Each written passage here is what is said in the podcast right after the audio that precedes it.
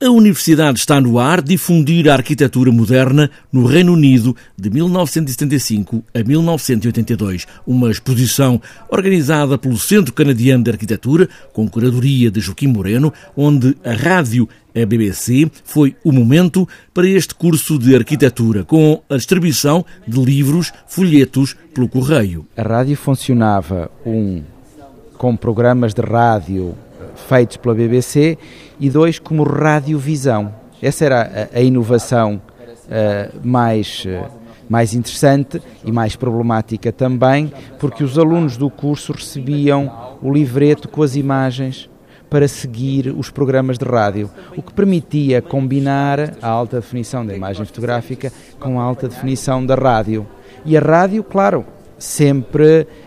hum, como era, não era multissensorial, permitia comunicar de outra maneira e permitia que tivesse uma relação muito diferente dentro deste curso. É todo este material deste curso, em forma de telescola, que podemos ver e ouvir Arquitetura para Todos, para um curso que não formava arquitetos, mas sim pessoas com outro olhar e que permitia criar outras histórias para além das aulas. Isto era um curso onde de repente havia pessoas que telefonavam que tinham momentos rádio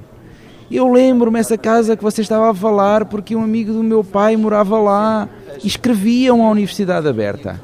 Portanto, a rádio era de facto rádio eh, de verdade, não era uma rádio, não era a utilização da rádio com coisas que não pertenciam à rádio, era a utilização de facto da rádio enquanto instrumento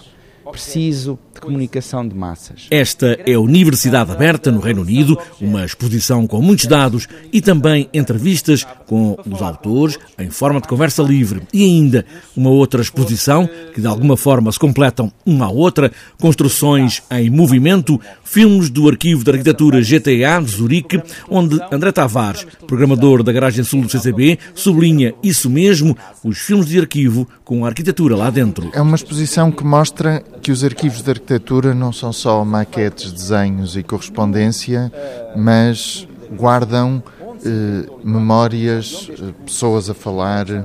e construções em movimento. Duas formas de exposição, mas que se interceptam, como as linhas do horizonte, duas exposições com ideias de arquitetura e como os arquitetos sempre quiseram apagar as linhas que os dividem das outras pessoas, do resto da comunidade.